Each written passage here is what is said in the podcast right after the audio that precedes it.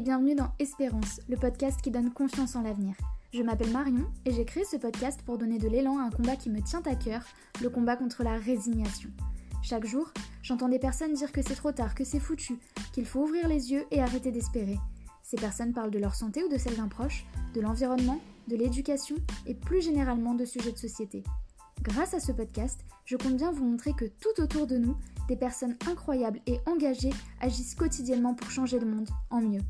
Si ce podcast vous plaît, vous pouvez le soutenir en le notant avec 5 étoiles sur iTunes ou en vous abonnant sur votre plateforme d'écoute. Et si vous pensez qu'il peut apporter un peu d'espérance et de positivité dans la vie de vos proches, n'hésitez pas à leur partager. Vous pouvez aussi me rejoindre sur Instagram sur le compte Espérance et vous ou poster sous le hashtag Made Espérance pour que je puisse vous lire et échanger avec vous. Et maintenant, place au sujet du jour.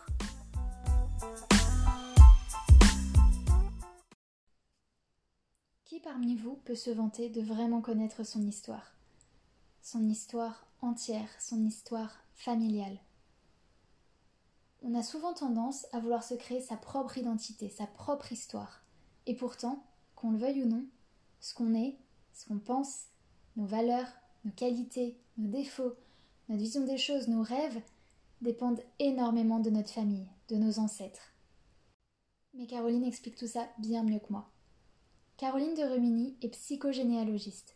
À travers ses accompagnements, elle guide chacun de ses patients afin qu'ils partent à la rencontre de leur histoire familiale et qu'ils comprennent comment cette histoire les construit, comment elle les impacte au quotidien et comment elle peut être la clé des problématiques qu'ils rencontrent. Je ne sais pas si vous avez déjà vu le film Coco de Disney, où cet enfant passionné de musique part à la découverte de ses ancêtres et de son histoire. C'est un peu ce qu'on vous enjoint à faire avec Caroline durant cet épisode. Vous pouvez la retrouver sur son site internet et ses différents réseaux sociaux, et je vous encourage vivement à aller voir le contenu qu'elle propose qui, au-delà d'être à son image, brillant, percutant et bienveillant, est extrêmement riche et diversifié. Je vous laisse rejoindre notre conversation du jour et je vous souhaite une très belle écoute.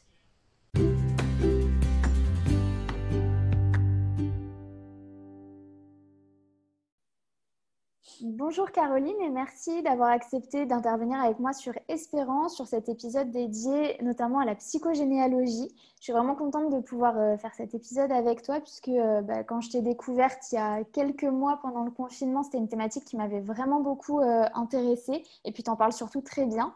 Donc, dans un premier temps, je te laisse expliquer un petit peu aux auditeurs bah, ce que tu fais aujourd'hui et puis un petit peu ton parcours.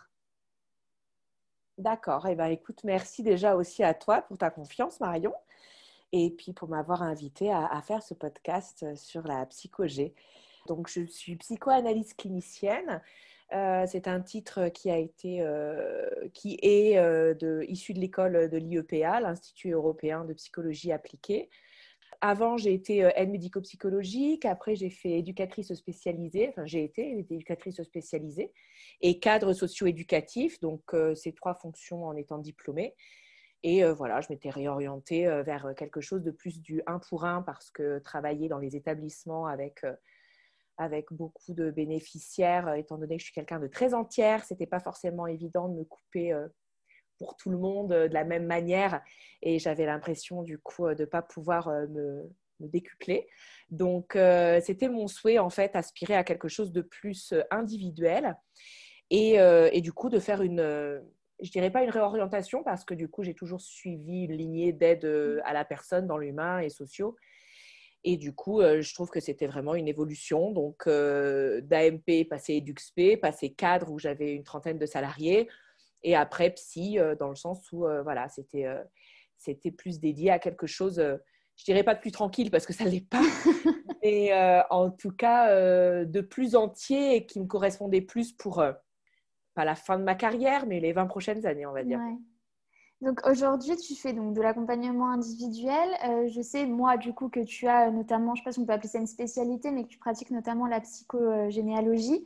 Est-ce que euh, tu fais aussi des accompagnements qui ne concernent pas du tout euh, cette forme de, de, suivi psychologique? Alors en fait, je vais avoir plusieurs outils. La psychogénéalogie en fait partie.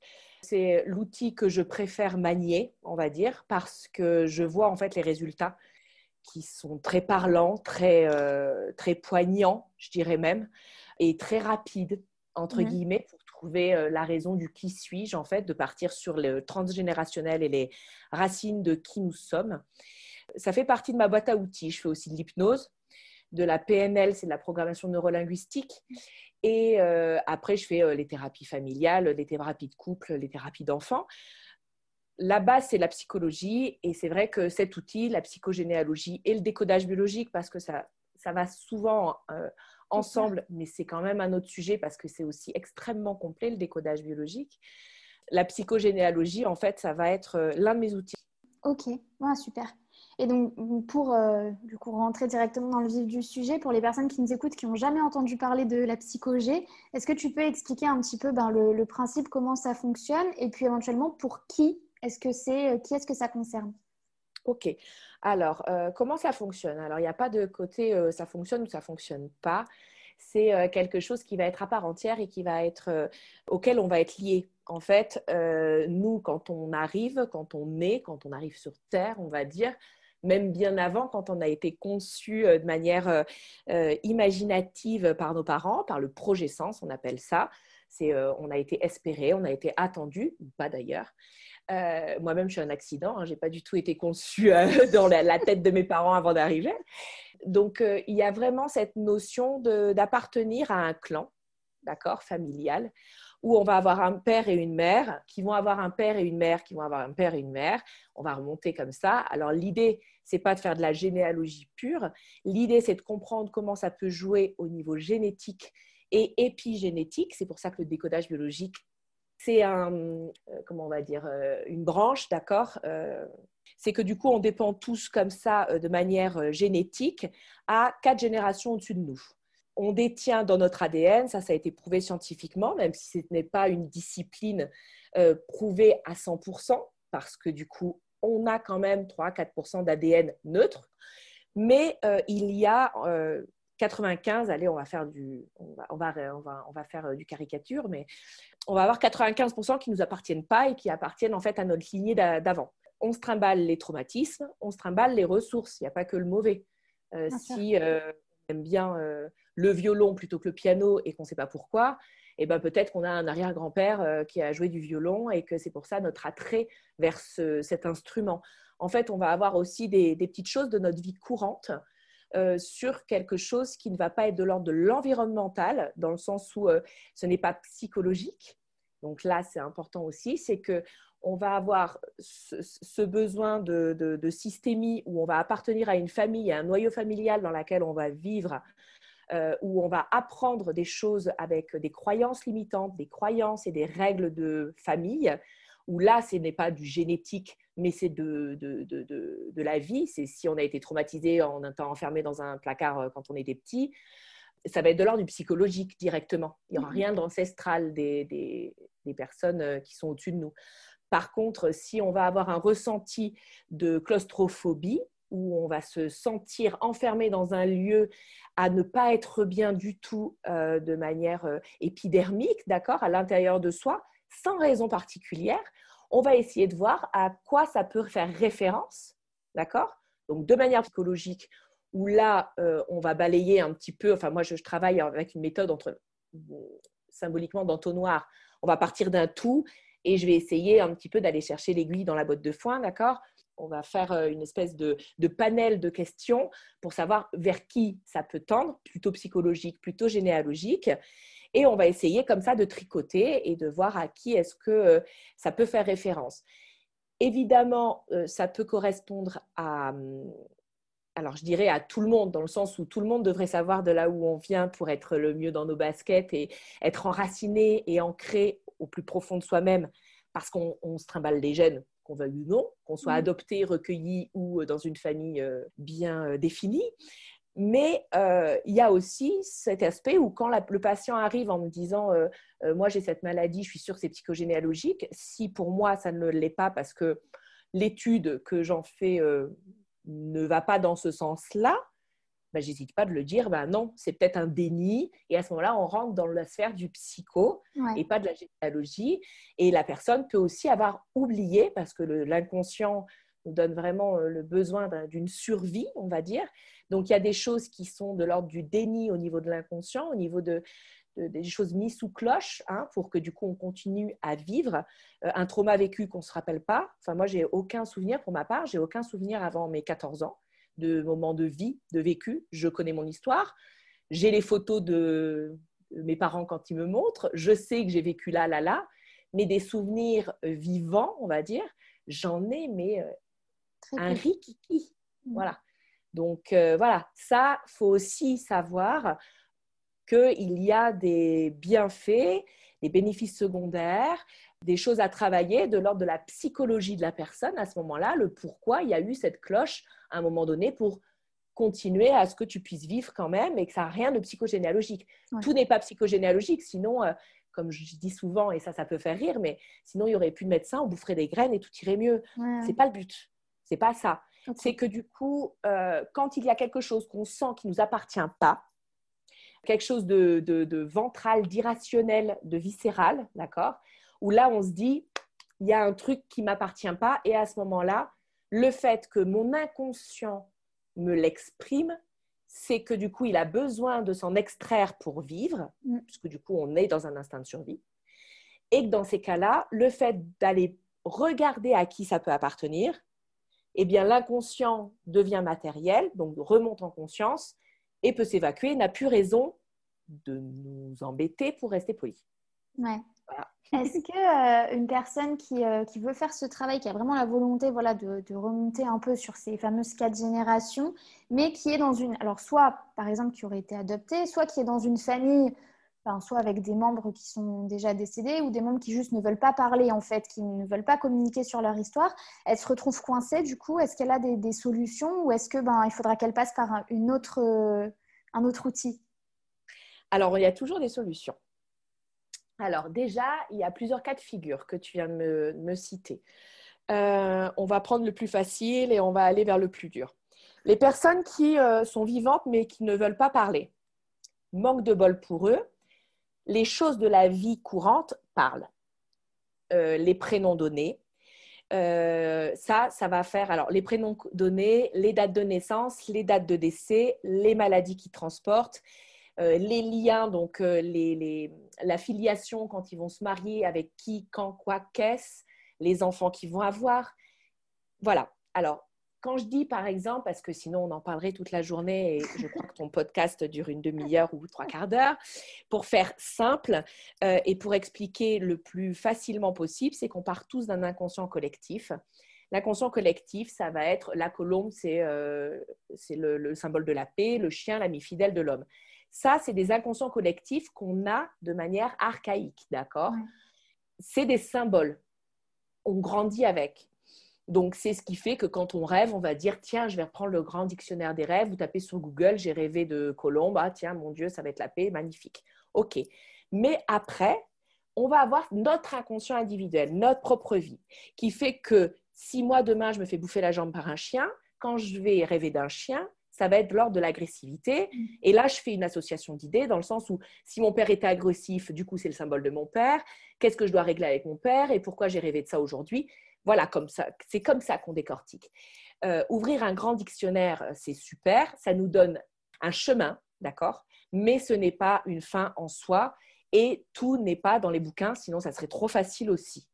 Ça, c'est très important à, à, signaler. Donc, on part d'un inconscient collectif. Donc, quand on va donner un prénom à un enfant, pour revenir sur les prénoms, c'est un peu ce qui se joue quand on est euh, parent c'est qu'on va se disputer sur ah tiens moi je me sens bien le prénom Pauline.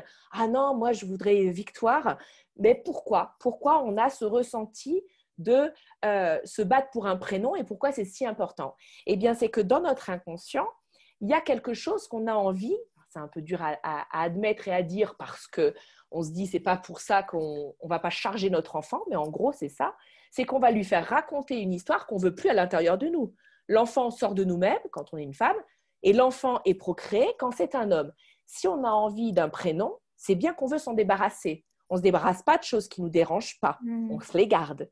Donc en fait, les prénoms sont tous chargés d'empreintes, de mémoire, qui vont être hyper importantes et qui vont raconter une partie de l'histoire. D'accord. C'est vrai que c'est pas facile à entendre. Hein enfin, moi, j'ai pas d'enfant, donc ça va, mais pour ceux qui en ont, c'est un petit peu compliqué. Ah bah c'est super dur parce que comment t'appelles ton gamin, sachant qu'en plus tu dois, tu vas te décharger, c'est horrible. mais c'est ton instinct de survie. Je vais appeler ABC, comme ça il n'y aura pas de. Moi, je disais, je disais aux gens quand on me demandait comment je allais l'appeler le prochain, je disais je l'appellerai pas, je le sifflerai, mais c'est à peu près dans le même style.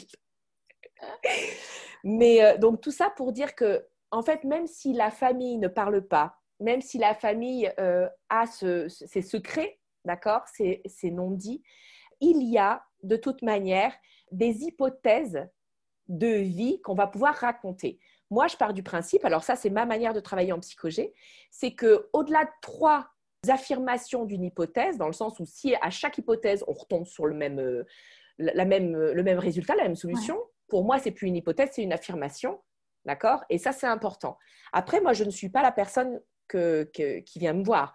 Euh, si la personne, dès la première hypothèse, elle me dit, là, ce que vous me dites, euh, je ne sais pas ce qui se passe à l'intérieur de moi, mais euh, je ne vais pas bien du tout, soit pleure, soit vomit, soit rit, j'ai un peu tout eu, hein, ou soit su à grosses gouttes, c'est que cellulairement, ça parle.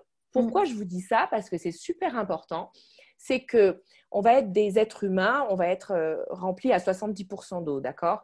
Donc, c'est pour ça que quand il y a de la pleine lune, on n'arrive pas trop à dormir aussi. On va avoir on a une espèce de, de raz-de-marée à l'intérieur de soi, d'accord? Alors après, moi, je ne fais pas du tout du scientifique à ce point-là, mais je suis très réductrice en expliquant ça comme ça, mais c'est pour que ça parle à tout le monde, d'accord? C'est que du coup, c'est pour ça que quand moi, je vais te dire quelque chose, si toi, ça t'impacte, et ça c'est important ce mot, c'est qu'en gros, j'ai jeté une pierre dans ton lac et ça fait des vibrations. Je te fais la métaphore.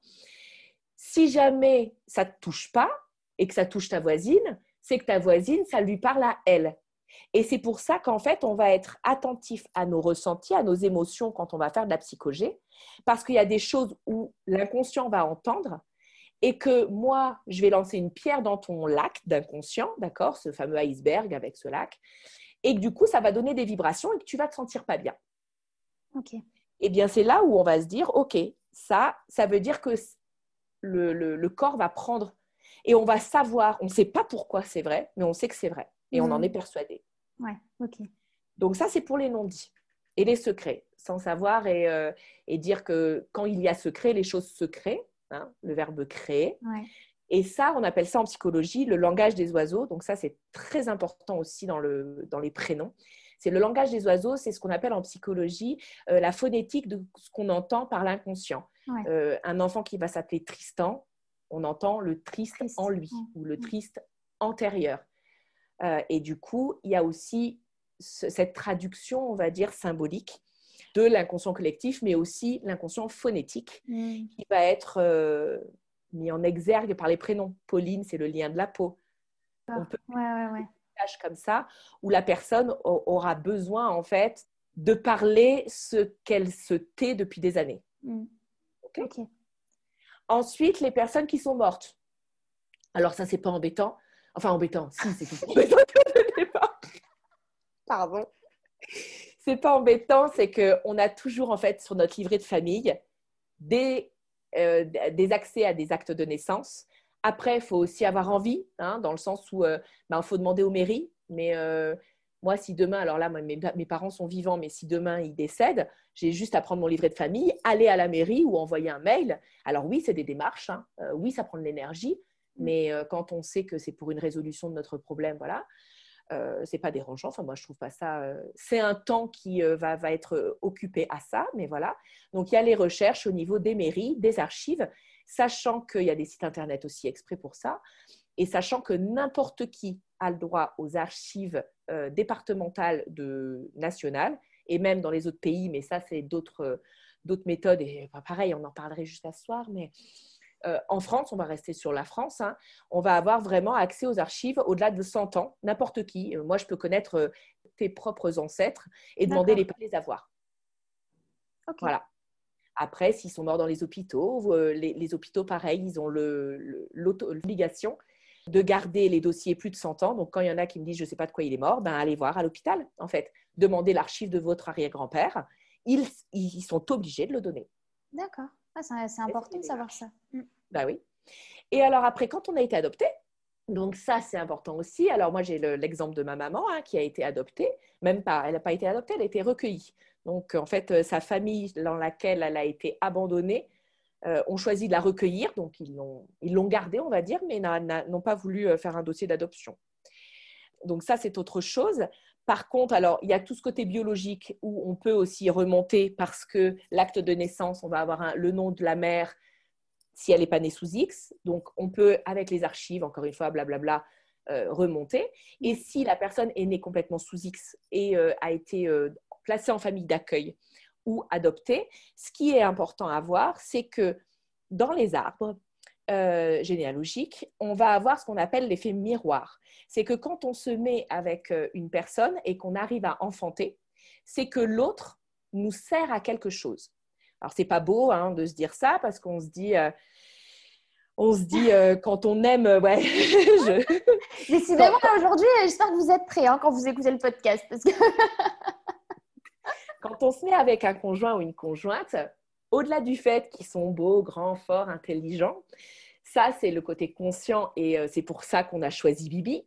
Sauf qu'il y a quelque chose de caché derrière, de l'ordre de notre survie. Parce que ce qu'il faut savoir en psychologie, c'est qu'on est tous des êtres très égocentriques et égoïstes et narcissiques, même si c'est moche à dire, et qu'on ne nous élève pas là-dedans dans notre société. Eh bien, c'est comme ça qu'on doit être pour vivre, d'accord? Euh, et du coup, l'autre va nous servir à résoudre quelque chose qu'on n'a pas résolu dans notre arbre pour notre instinct de survie. Donc, il se peut que la réponse se trouve du côté, c'est ça, du conjoint, si on est avec quelqu'un, et ou de notre père, si par exemple la mère a abandonné, mais que le père est resté vivant. Enfin voilà. De toute manière, c'est un peu ça. Et ça, on va le retrouver sur des couples qui vont essayer de faire des enfants pendant 5, euh, 6 ans et qui n'y arrivent pas. Bah, peut-être que c'était parce que du coup, c'est pas forcément le bon et à quoi il nous sert dans notre vie, ou alors peut-être qu'ils ont besoin d'être là à ce moment-là pour ces raisons-là, et qu'au bout d'un moment, ils se quittent, et puis euh, six mois après, ils se remettent avec quelqu'un, et euh, là, ils tombent enceintes dès le premier mois. C'est qu'il y a quelque chose qui parle en fait. C'est que génétiquement, de manière alchimique, je dirais, il y a quelque chose à jouer entre les deux arbres. Voilà. Ok, ouais, d'accord. Eh il y a ben, toujours une solution. Oui, beaucoup de, beaucoup de solutions, beaucoup de, beaucoup de travail, beaucoup de solutions. Euh, imaginons donc toi, quand euh, tu as des personnes qui viennent te voir, qui euh, vous arrivez à, en tout cas, formuler des hypothèses qui sont probables dans la résolution de la problématique que la personne avait. Est-ce que juste le fait de conscientiser ce rapport, je sais pas moi, que ça vient du grand-père ou peu importe, ça suffit? Ou est-ce que toi, tu mets en place des, je sais pas, des outils, des, actes à réaliser justement pour bien nettoyer, entre guillemets, euh, ce qu'il y a à nettoyer Alors, il y a deux choses. Et c'est exactement ce que tu dis. C'est que déjà, quand le travail va s'amorcer, déjà dans un premier temps, dans les recherches, moi, euh, pour faire gagner du temps à la personne et des, sous, parce que du coup, ça évite euh, qu'ils les perdent en faisant une séance ou deux où on blablate juste, moi, ce que je, leur, euh, leur, demande, c'est euh, déjà de faire ce premier travail de recherche où on va glaner un maximum d'informations sur euh, ben, le père et la mère et l'histoire familiale, d'accord? Pour arriver déjà à avoir un contenu de voilà ce que j'ai et comment est-ce qu'on peut déjà amorcer le travail ensemble. Donc, c'est un travail très global. Des fois, je ne me sers que du côté mère, des fois que du côté père. des fois, j'ai besoin de tout. Donc ça, je ne peux pas savoir avant, on est d'accord, mais au moins la personne va être déjà dans une démarche de rencontrer ses racines. Mm. Et rien que cette démarche-là, la personne se rend compte, et ça pour les trois quarts des personnes, qu'en fait, tu ne connais pas ta famille. Tu connais ta mère, ton père, à la rigueur tes grands-parents, tes arrière-grands-parents s'ils sont en vie, mais tu ne connais pas leur histoire, Généralement, quand tu es jeune et que le grand-père ou la grand-mère, elle te parle, il te saoule un peu. Tu n'écoutes pas vraiment l'histoire. Euh, les oncles et tantes, s'ils habitent pas dans le coin, c'est pas comme ça que tu connais aussi leur vie et que tu connais encore moins leur maladie et les cousins cousines, tu les vois une fois ou deux par an. Et en fait, tu découvres que tu as des similitudes ou au contraire des grosses oppositions avec certaines personnes de ta famille. Donc là, le travail déjà s'amorce que l'inconscient va entendre, va connaître, va aller à la rencontre d'eux et tu vas découvrir un petit peu tout ce qui va être au-dessus de toi. Une histoire, comme si on te racontait une histoire, mais c'est la tienne. Et quand tu es attentive, à, attentif euh, pour les hommes à, tes, à, tes, propres ressentis, tu vas voir déjà dans cet instant de recherche qu'est-ce qui va te passionner, qui va t'intéresser, là où tu vas y mettre le plus grand attrait ou pas. Alors après, il y a aussi notre, euh, notre inconscient qui nous fait des blagues. Hein. Euh, on va avoir une grosse partie de déni où moi, je vais avoir des personnes qui vont dire j'ai fait que le côté père parce que le côté mère, non, je suis sûre qu'il n'y a rien. Eh ben, manque de bol, on va aller côté mère, d'accord? Voilà. Ça, c'est, mais ça, c'est aussi la richesse que ça soit de la psychogénéalogie et pas juste de la généalogie. Ça, ça va faire partir de mon décryptage. Donc oui, il y a vraiment cette notion qui déjà dans un premier temps, quand on va glaner les informations, quand on va les exposer, quand on va les mettre sur papier, quand on va faire le décryptage ensemble, toute la traduction, l'analyse, il va y avoir un, gros travail qui se fait. Et euh, je vous assure, moi, pour être passé par là, parce que quand on, est, quand on veut devenir psychogénéalogiste, on travaille du coup sur son propre arbre. Ça démonte. Hein.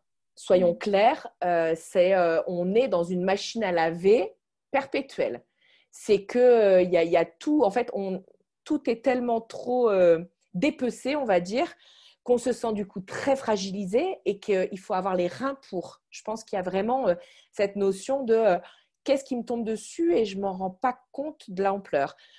Et après, exactement, il y a ce qu'on appelle des actes symboliques. Jodorowsky, pour ne pas le citer, appelle ça des actes psychomagiques. Alors, tu vois, ce matin, euh, j'ai une patiente euh, pendant deux heures de temps sur son arbre. On a fini, donc euh, elle était venue trois heures avant la semaine dernière. Là, on a fait deux heures d'un coup ce matin, donc cinq heures en tout. Et du coup, aujourd'hui, c'était pour l'acte symbolique parce que du coup, ça, ce n'était pas la peine de continuer plus loin par rapport à la commande qu'elle m'était venue donner, enfin qu'elle m'avait demandé, parce qu'après, sinon, on peut y passer des centaines d'heures. Mais c'est aussi ça le boulot d'une psy, c'est que quand la personne arrive avec une problématique, c'est pas notre boulot de lui montrer toutes ces problématiques. Hein. c'est leur temps et leurs problématiques à eux et il faut le respecter. Donc même si nous on voit qu'il y a d'autres problèmes, de manière déontologique, je dirais, il est important de s'arrêter sur le problème euh, qu'elle est venue résoudre la personne. Donc euh, l'acte symbolique, comme je l'explique euh, à, à, ces patients que je découvre, c'est que c'est pas du tout un acte de sorcellerie, c'est pas du tout un acte de magie. Euh, c'est vraiment un acte de catharsis et de psychologie. Donc, je m'explique. C'est toujours encore ce côté inconscient et conscient. Ça va être l'hémisphère gauche qui va être de l'ordre de la créativité et l'hémisphère droit qui va être de l'ordre du mental. Ça veut dire que quand tu arrives dans une pièce, tu vas dire, tiens, ici, il y a une chaise, un ordinateur et une table. Ça, c'est ton hémisphère droit, c'est ton mental. Par contre, quand tu rentres et que tu te dis, tiens, je me sens bien, ah ben, j'aimerais bien boire un café ici. Je, je trouve que du coup, sans parler d'énergie, hein, parce que je ne suis pas énergéticienne, mais c'est vraiment se connecter à son propre ressenti, d'accord? Là, c'est une hémisphère gauche, d'accord? Donc, l'acte symbolique va permettre de prendre ta créativité, donc ton hémisphère gauche, et de le basculer dans l'hémisphère droit. Donc, le remonter en conscience, donc dans le mental. Et tu vas pouvoir t'en extraire ce qui est beaucoup plus facile avec les enfants, parce que les enfants, ils ont cette crédulité-là, où euh, du coup, euh, tu vois, quand je, reçois en, cabinet un enfant qui a été euh, abusé ou incestué, le fait de faire un bonhomme avec le nom, le prénom et la date de naissance de, l'agresseur et de lui dire, ben, on lui pourrit la gueule en lui mettant des gros coups de feutre rouge dessus.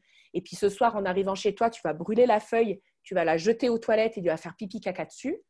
L'enfant, du coup, sur sept jours, on fait ça, et bien on voit que le septième jour, il a moins besoin de lui tartouiller la figure et euh, ça ne va pas changer le fait qu'il a été agressé, mais ça va avoir eu effet sur la vengeance et par exemple euh, si la maman l'a amené pour euh, ses problèmes de cauchemar ou d'endormissement, eh ben ils vont être beaucoup plus amoindris parce que euh, il se sera euh, mis entre le réel et l'imaginaire quelque chose, enfin entre l'imaginaire et le réel, quelque chose en place au niveau du, cerveau. C'est pour ça que que l'hypnose par exemple, ça marche. Mais ça, du coup, les adultes, ils ont besoin de se mettre dans un état modifié de, de conscience et de confiance pour que du coup, euh, le cerveau, quand il imagine qu'il a fait quelque chose, comme passer un examen par exemple, j'ai la trouille de passer un examen, ok, projection en PNL ou hypnose et on fait passer l'examen, et eh ben, tu arrives avec euh, bah, quasiment plus tes peurs parce que tu l'as déjà fait. Ton cerveau, en fait, il a vu les images. Mm, mm. Donc, il y a cette force-là. Et eh ben, l'acte symbolique, c'est exactement ça. C'est que du coup, tu vas mettre quelque chose en image et ta, ta vision va voir que de toute façon, tu l'as enlevé. Donc, ça t'appartient plus. Donc, ton inconscient va plus t'embêter euh, à le vivre de manière euh, récurrente dans ta vie. Ok, super. je suis claire? Oui, parfaitement claire. Parfaitement claire. Je passe un peu parce que, parce que le temps passe beaucoup trop vite, mais en tout cas, euh, donc on a vu que si on voit, enfin, si on, on ressent plutôt qu'on a des choses qui ne nous appartiennent pas.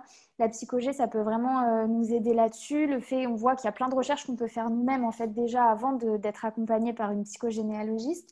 Et de, une fois qu'on a réussi à trouver ou à ressentir justement les hypothèses qui sont justes pour la problématique qu'on a, on peut mettre en place aussi euh, ben, soit justement cette, ne serait-ce que cette recherche ou ces outils euh, psychomagiques pour s'extraire de tout ça et retrouver finalement un peu plus je dirais, son, son, ADN propre, en tout cas un peu s'extraire de tout ce qu'on a euh, reçu de la part de nos euh, ancêtres. Donc c'est très intéressant et tu, en parles vraiment super bien. Donc je vous invite tous, si c'est quelque chose qui vous intéresse, à aller voir. Vous verrez dans la bio, de toute façon, il y a tous les, sites, les réseaux sociaux de Caroline. Est-ce que par rapport à tout ce qu'on a dit là, je sais que tu pourrais en parler pendant, pendant des heures et des heures, mais est-ce qu'il y aurait un élément à ajouter ou un message que tu aimerais faire passer aux personnes qui peut-être justement sont dans cette situation où, ils ressentent qu'il y a quelque chose qui les bloque dans leur vie alors que ça ne leur appartient pas vraiment? Oui, c'est que si, si on ressent que ça ne nous appartient pas vraiment et qu'il y a des choses qui sont répétées et il y a des choses qui euh, vont parler plus que d'autres, c'est que la résolution, elle est déjà euh, en train d'être amorcée, en fait, tout simplement. Et c'est récupérer son propre libre arbitre euh, plutôt que de nettoyer les brouettes, tu vois. C'est vraiment en fait récupérer le, le, pourquoi on a été programmé. Et parfois, ça c'est pas forcément pour changer notre vie, c'est pour être en toute conscience et savoir pourquoi on fait ce choix-là. En tout cas, merci énormément pour euh, toute cette quantité d'informations que tu nous as partagées. Euh, je vous invite vraiment à aller voir, à voir ce que Caroline fait. Je pense, comme tu le dis, qu'on on ne connaît pas sa famille, on se connaît déjà pas soi-même, difficilement. Et euh, c'est vrai que c'est hyper important. C'est quelque chose qu'on a perdu. Je pense que c'était bien plus ancré avant de se transmettre les informations de génération en génération. Donc, euh, merci beaucoup pour tout ça. Et puis, je te souhaite une très belle continuation pour la suite. Merci beaucoup, Marion, et belle continuation à toi aussi. À bientôt.